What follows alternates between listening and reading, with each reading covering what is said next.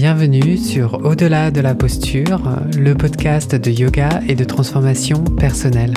Je suis Jean Itier, enseignant de yoga et coach de vie et je vous propose toutes les deux semaines des outils concrets pour approfondir votre connaissance de votre monde intérieur et ainsi gagner en confiance, surmonter vos peurs et vivre la vie qui vous ressemble vraiment. L'épisode d'aujourd'hui aborde un sujet dense et captivant, votre relation à votre corps. Réfléchissez un instant à l'importance de votre corps dans votre vie quotidienne. Il est votre outil essentiel pour donner un sens à votre expérience humaine sur cette planète. Grâce à lui, vous communiquez, vous vous connectez avec les autres et le monde qui vous entoure. Il veille même sur votre sécurité et maintient un équilibre physique et mental, vous permettant ainsi de vivre pleinement dans ce monde imparfait. Alors, malgré tous ces aspects positifs, la relation que vous entretenez avec votre corps peut se révéler complexe et changeante. Elle est influencée par votre culture, votre éducation et vos expériences personnelles. Dans cet épisode, nous allons explorer les multiples façons dont votre expérience personnelle dans votre environnement d'origine a façonné votre relation avec votre corps. Surtout, nous allons découvrir comment cultiver une relation plus sereine avec lui. Alors attendez-vous à une réflexion approfondie qui vous incitera à prendre du recul et à faire le point sur cette relation. Nous explorerons de nouvelles manières de vous connecter à votre corps et de, le célébrer tel qu'il est.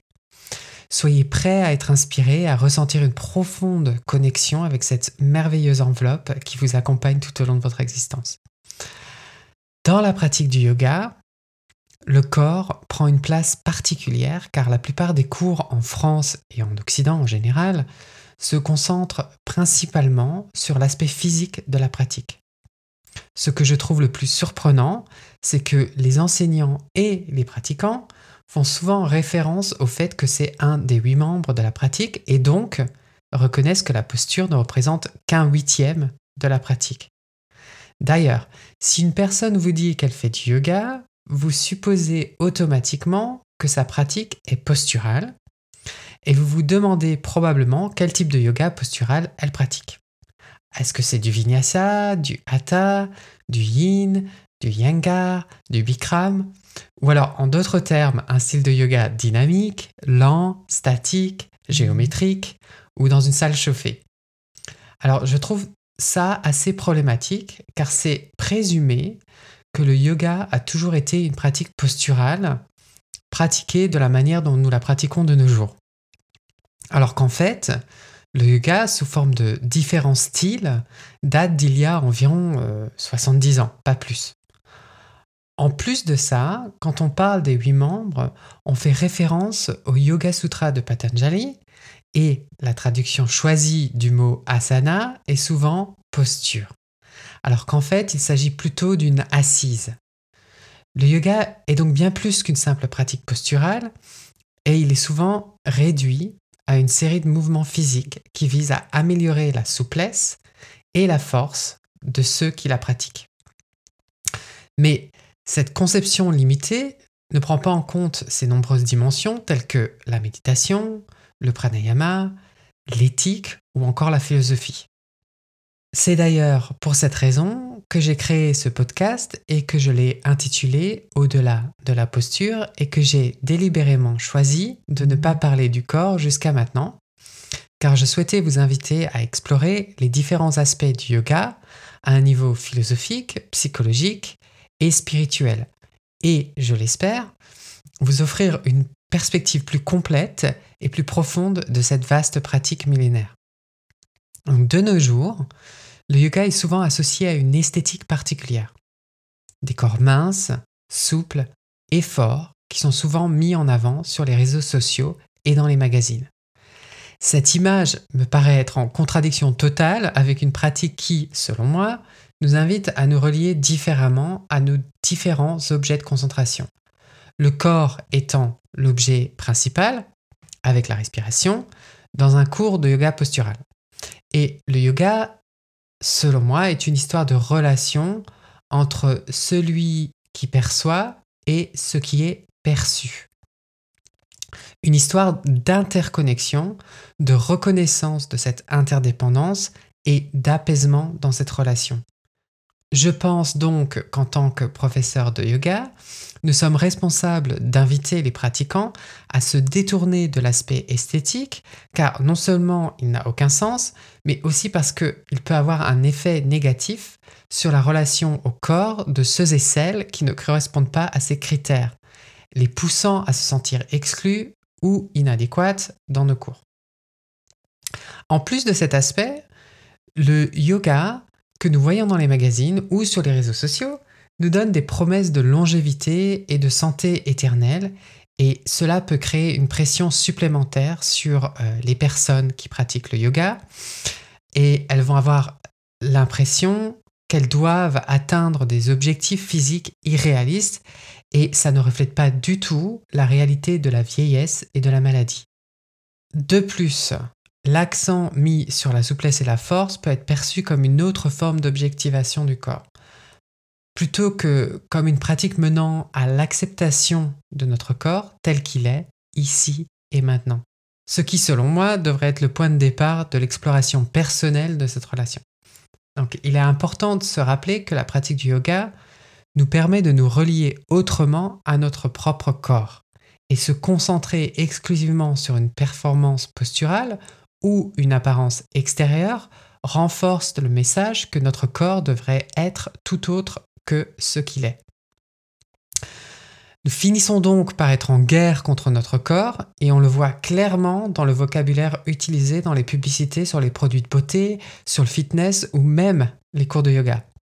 Donc dans le monde du yoga, on va retrouver des choses du genre cours de yoga pour lutter contre le stress. Ou alors devenez un guerrier de la paix intérieure.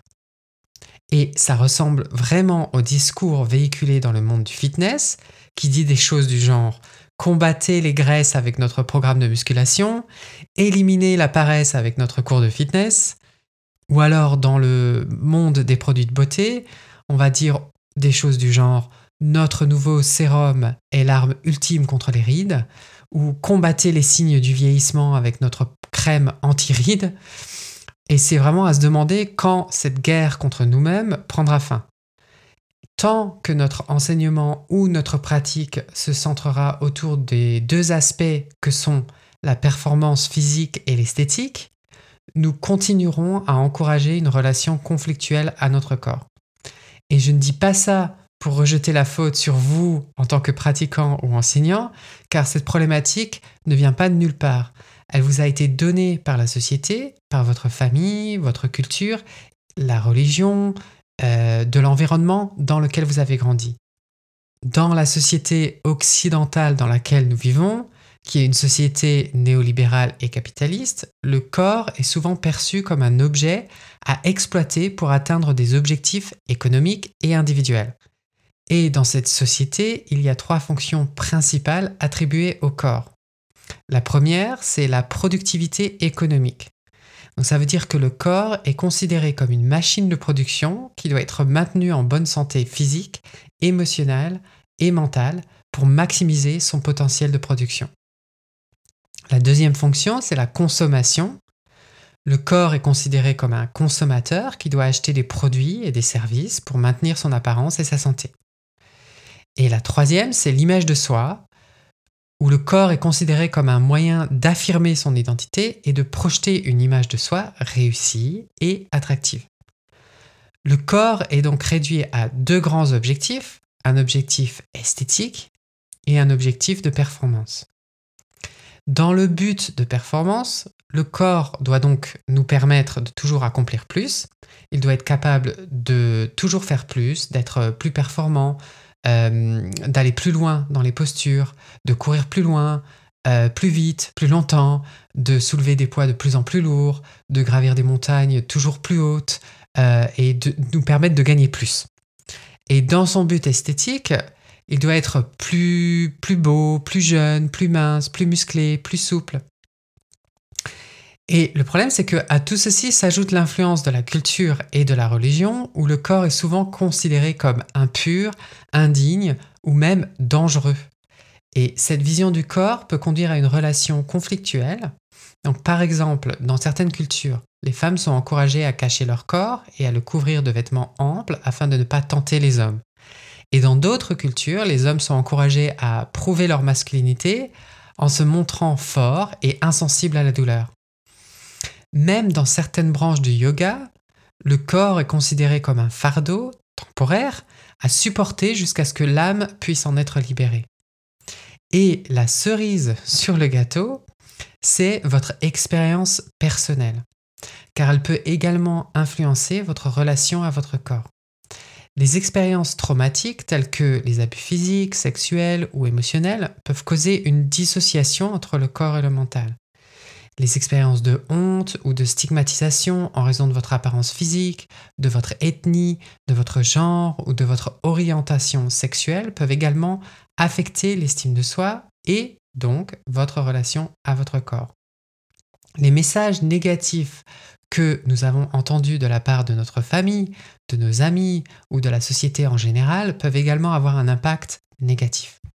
Vous avez peut-être aussi grandi dans un environnement familial où il y avait d'autres personnes autour de vous ayant un problème d'image de soi, les rendant anxieux ou anxieuses. Ou il se peut aussi que vous ayez fait face à des changements corporels en dehors de votre contrôle, comme de l'acné ou autres changements physiques pendant l'adolescence, euh, en particulier pour les femmes, ou plus tard dans votre vie, comme le développement de ridules autour des yeux ou de la bouche, une prise de poids, des cicatrices, euh, la perte des cheveux avec l'âge et les changements que subissent les femmes après la grossesse. Bon, j'espère ne pas avoir dépeint une vision trop pessimiste de la relation au corps, car mon objectif est tout autre. Je souhaite vraiment vous amener plus de clarté dans votre relation à votre corps afin que vous puissiez commencer à détricoter ces conditionnements, ces croyances et incarner une pratique respectueuse de votre corps qui vous permet d'en jouir pleinement et ce de manière éhontée. Alors, vous allez probablement vous demander, mais alors comment fait-on pour changer sa relation à son corps et en jouir pleinement justement? Il y a plusieurs façons d'aborder cette problématique, mais je pense qu'en premier lieu, il est essentiel de porter votre attention sur l'environnement dans lequel vous évoluez, car il exerce une influence considérable sur la manière dont vous percevez votre image corporelle. Il est indéniable que ce à quoi nous nous exposons quotidiennement peut déclencher des automatismes inconscients qui peuvent avoir des conséquences néfastes sur notre estime de soi. Lorsque nous sommes constamment bombardés d'idéaux de beauté irréalistes véhiculés par les médias, les publicités et les normes sociales, il devient facile de se comparer aux autres et de nourrir des sentiments d'envie et d'insatisfaction envers notre propre apparence. Cependant, il est possible de prendre des mesures pour limiter cette exposition et cultiver une relation plus saine avec notre corps. Alors, tout d'abord, il est important de filtrer les sources médiatiques et les plateformes en ligne qui promeuvent des normes de beauté inaccessibles. Suivre des personnes qui prônent la diversité corporelle et l'acceptation de soi peut aider à développer une perspective plus réaliste et plus positive. Ensuite, entourez-vous d'un environnement social positif en choisissant des relations et des amitiés qui encouragent l'acceptation de soi et valorisent la diversité des corps. Et il est également primordial de comprendre que l'image corporelle que vous avez de vous-même est une représentation subjective de votre apparence physique. Cette représentation est basée, comme je vous l'ai expliqué, sur des facteurs tels que votre vécu, votre environnement et les normes sociales auxquelles vous êtes exposé. En conséquence, l'image corporelle peut varier considérablement d'une personne à une autre. Prenez un moment pour décrire votre apparence physique. Je vous encourage vraiment à ne pas simplement y penser, mais à le dire à haute voix ou à l'écrire. Vous pouvez même mettre en pause cet épisode pour prendre le temps de réfléchir et de noter votre description. Cette activité peut sembler simple, mais elle a un pouvoir profond. en exprimant vos pensées à haute voix ou en les mettant par écrit, vous les concrétisez et les rendez tangibles. Cela vous permet également de vous prendre conscience de la manière dont vous percevez votre propre apparence. Et n'hésitez vraiment pas à être honnête et authentique dans votre description. Il n'y a pas de bonne ou de mauvaise réponse, et l'objectif est de vous permettre d'explorer votre relation avec votre corps et d'approfondir votre compréhension de vous-même. Et lorsque vous êtes prêt, reprenez l'écoute de l'épisode et découvrez comment cette activité peut ouvrir la voie à une meilleure acceptation de votre corps et à une relation plus positive avec vous-même. Si vous avez pris le temps de réaliser cet exercice, il est probable que vous ayez remarqué quelque chose d'intéressant. Au lieu de simplement donner une description factuelle et objective de votre apparence, comme je mesure 1m65, euh, j'ai les cheveux châtains, j'ai la peau claire et les yeux bleus, vous avez peut-être utilisé des termes qualificatif basé sur votre propre perception de vous-même et sur ce que vous pensez que les autres perçoivent de vous. Donc par exemple, vous pourriez avoir dit je suis petit, j'ai les cheveux abîmés, ma peau manque d'éclat ou encore j'ai des cernes sous les yeux. Cette tendance à utiliser des termes qualificatifs plutôt que des faits objectifs révèle l'importance du regard que vous portez sur vous-même et de l'influence que vous attribuez au regard des autres. Ça peut également révéler des préoccupations ou des jugements que vous avez sur votre apparence. En prenant conscience de ces termes qualificatifs et des émotions qu'ils suscitent en vous, vous pouvez commencer à explorer comment ces perceptions influencent votre relation avec votre corps. Vous pouvez vous demander pourquoi vous utilisez ces termes et si ces jugements sont réellement fondés. Souvent, ils sont juste le résultat de normes sociales ou de critères de beauté auxquels nous nous comparons. Alors qu'en réalité, votre corps est neutre. Selon la neurobiologie, toute chose est neutre en soi, c'est-à-dire qu'elle n'a pas de signification particulière avant que notre cerveau, à travers la neuroception ou la perception, l'interprète. Donc imaginez que vous vous leviez le matin de bonne humeur et que vous ouvriez la fenêtre et là se trouve un oiseau qui chante. Les ondes sonores du chant se déplacent dans l'air pour arriver jusqu'à vos oreilles, et ces données vont être interprétées par votre cerveau, et là vous vous dites que ce chant est merveilleux et que la nature et la vie en général est merveilleuse et belle. Maintenant, imaginez que vous leviez le lendemain de mauvaise humeur et que vous ouvriez la fenêtre et là se trouve le même oiseau qui chante la même chanson et les ondes sonores du chant se déplacent dans l'air pour arriver jusqu'à vos oreilles. Et là, vous trouvez ce chant insupportable et vous avez envie de tuer l'oiseau. Donc, notre cerveau attribue une signification à chaque expérience, qu'elle soit sensorielle, émotionnelle ou cognitive. Et comme vous le savez, notre perception de notre propre corps est influencée par notre expérience passée et notre environnement culturel. Par conséquent, une personne qui a été critiquée pour son apparence physique peut développer une perception négative de son corps, même si son corps est physiquement sain et fonctionne bien. Notre perception influence donc notre interprétation de la réalité, même lorsque la réalité objective est neutre. En bref, il est important de se rappeler que notre image corporelle est une représentation subjective de nous-mêmes et de notre corps qui peut être influencée par de nombreux facteurs différents car euh, il peut être tentant de vouloir changer son apparence en espérant ainsi améliorer son bien-être vis-à-vis de soi-même. Et il peut être tentant de recourir à des traitements de beauté coûteux, voire à des interventions chirurgicales esthétiques. Et malheureusement, même si ces traitements et ces procédures peuvent altérer l'apparence extérieure, ils ne parviennent souvent pas à résoudre la problématique sous-jacente de l'image corporelle qui a initialement motivé ces changements. En conséquence, les résultats de ces interventions peuvent souvent décevoir les personnes concernées ou de nouvelles préoccupations liées à leur apparence peuvent émerger, perpétuant ainsi le désir de changer son apparence. Il est donc beaucoup plus utile, selon moi, d'explorer la relation au corps en s'observant avec curiosité et bienveillance. Je souhaite tout de même vous mettre en garde, parce que ce travail peut susciter des émotions intenses. Donc si vous vous sentez fragile en ce moment, ou si votre relation avec votre corps vous empêche de fonctionner normalement au quotidien, il est peut-être préférable de choisir de vous faire accompagner plutôt que de faire les exercices que je vais vous proposer.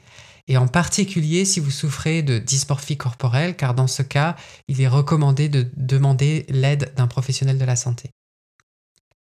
Comme je vous le disais, il est beaucoup plus utile d'explorer la relation au corps en s'observant avec curiosité et bienveillance.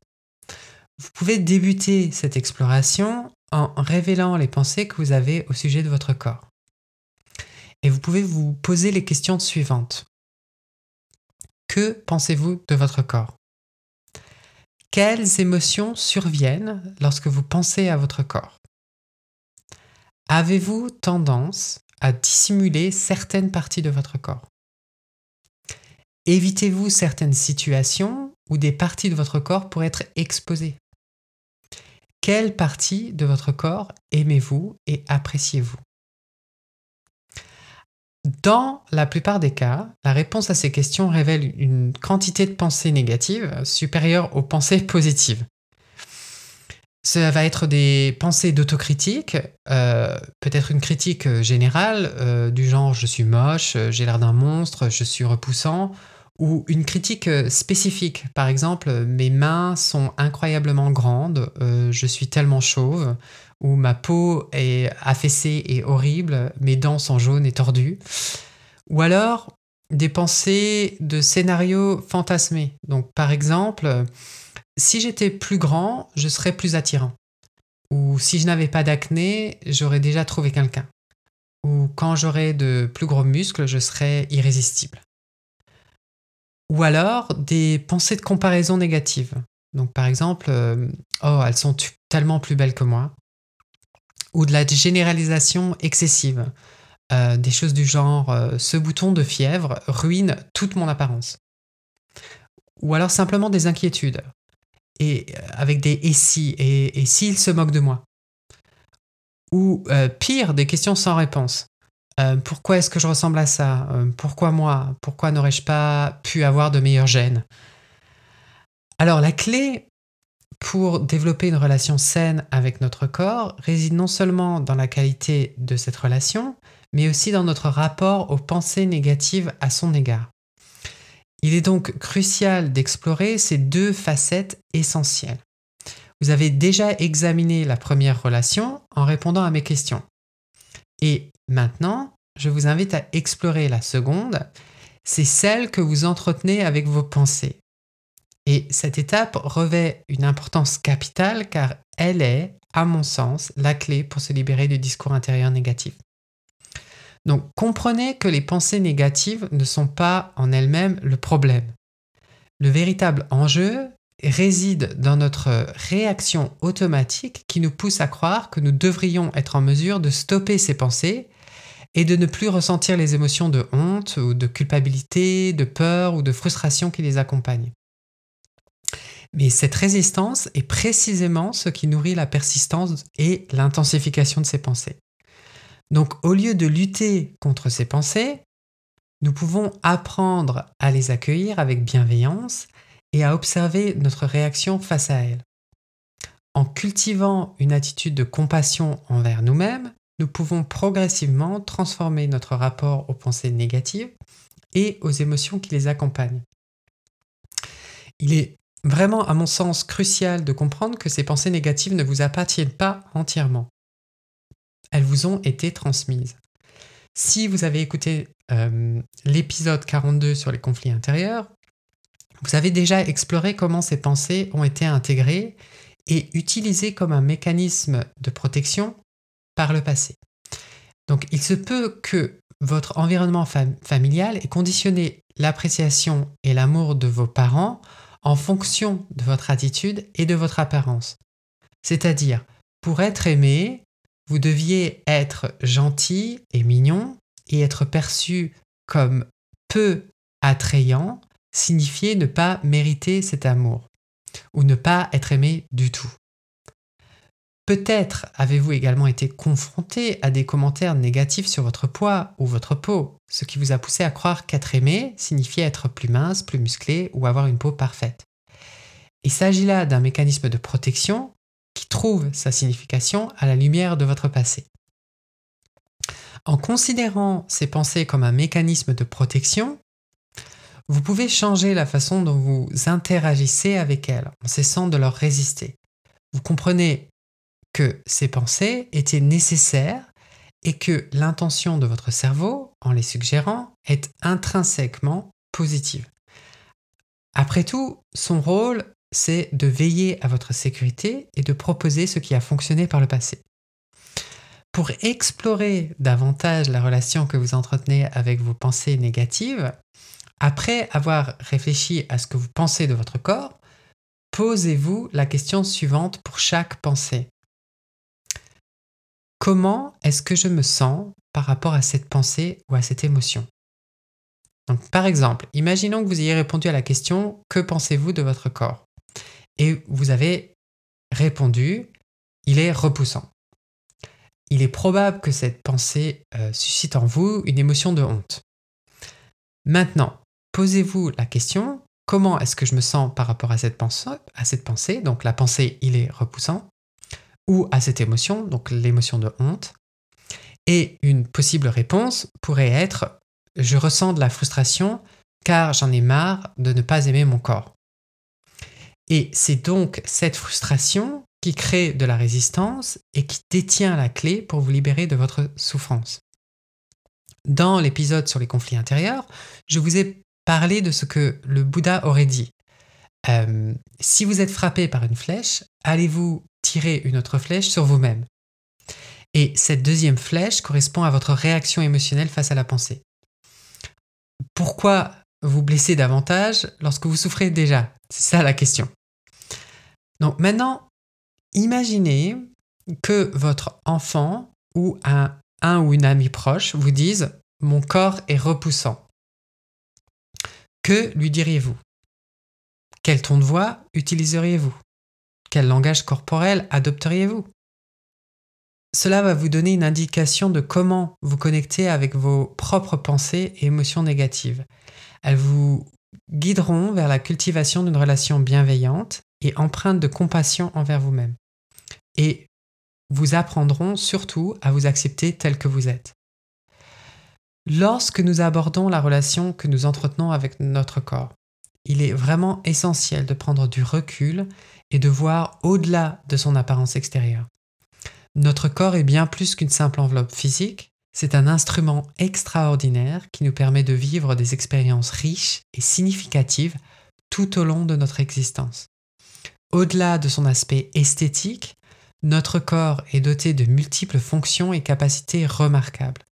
Il nous permet de nous déplacer, de ressentir des émotions intenses, de créer, de communiquer et de nous connecter avec les autres. C'est grâce à notre corps que nous pouvons exprimer nos passions, nos idées et nos aspirations. Il est le véhicule de notre existence, nous permettant de naviguer dans ce monde et de nous épanouir pleinement. En nous concentrant exclusivement sur l'apparence physique, nous nous privons de la reconnaissance et de l'appréciation de tout ce que notre corps est capable d'accomplir. Il est temps de changer de perspective et de reconnaître la valeur globale de notre corps. Nous devons apprendre à célébrer ses capacités, sa force, sa résilience et son potentiel infini, plutôt que de le juger uniquement à travers des critères esthétiques.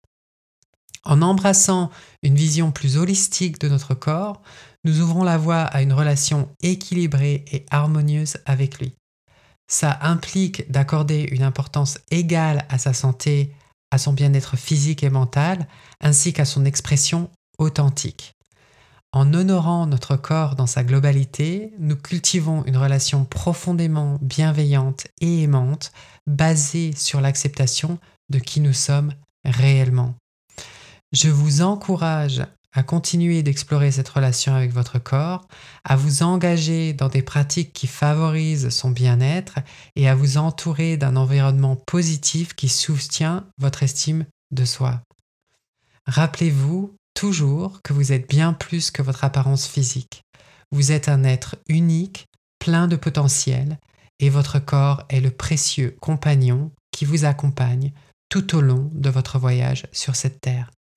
J'espère sincèrement que cet épisode sur la relation au corps vous a permis de voir votre corps sous un nouvel angle et de développer une appréciation plus profonde pour son importance dans votre vie. Continuez à cultiver une relation aimante avec votre corps et à célébrer toutes les merveilleuses facettes de votre être. Si vous aimez ce podcast, euh, je pense que vous allez aimer mon accompagnement en coaching où je vous aide à trouver votre voie intérieure pour oser vivre la vie qui vous ressemble vraiment. Vous retrouverez toutes les informations sur mon site yogatherapie.fr. Pour ne manquer aucun épisode, abonnez-vous à la plateforme de votre choix, n'hésitez pas à laisser un avis et à le partager. Inscrivez-vous sur yogatherapie.fr pour recevoir par email des méditations et des pratiques guidées gratuitement. Yoga c'est en un mot et au pluriel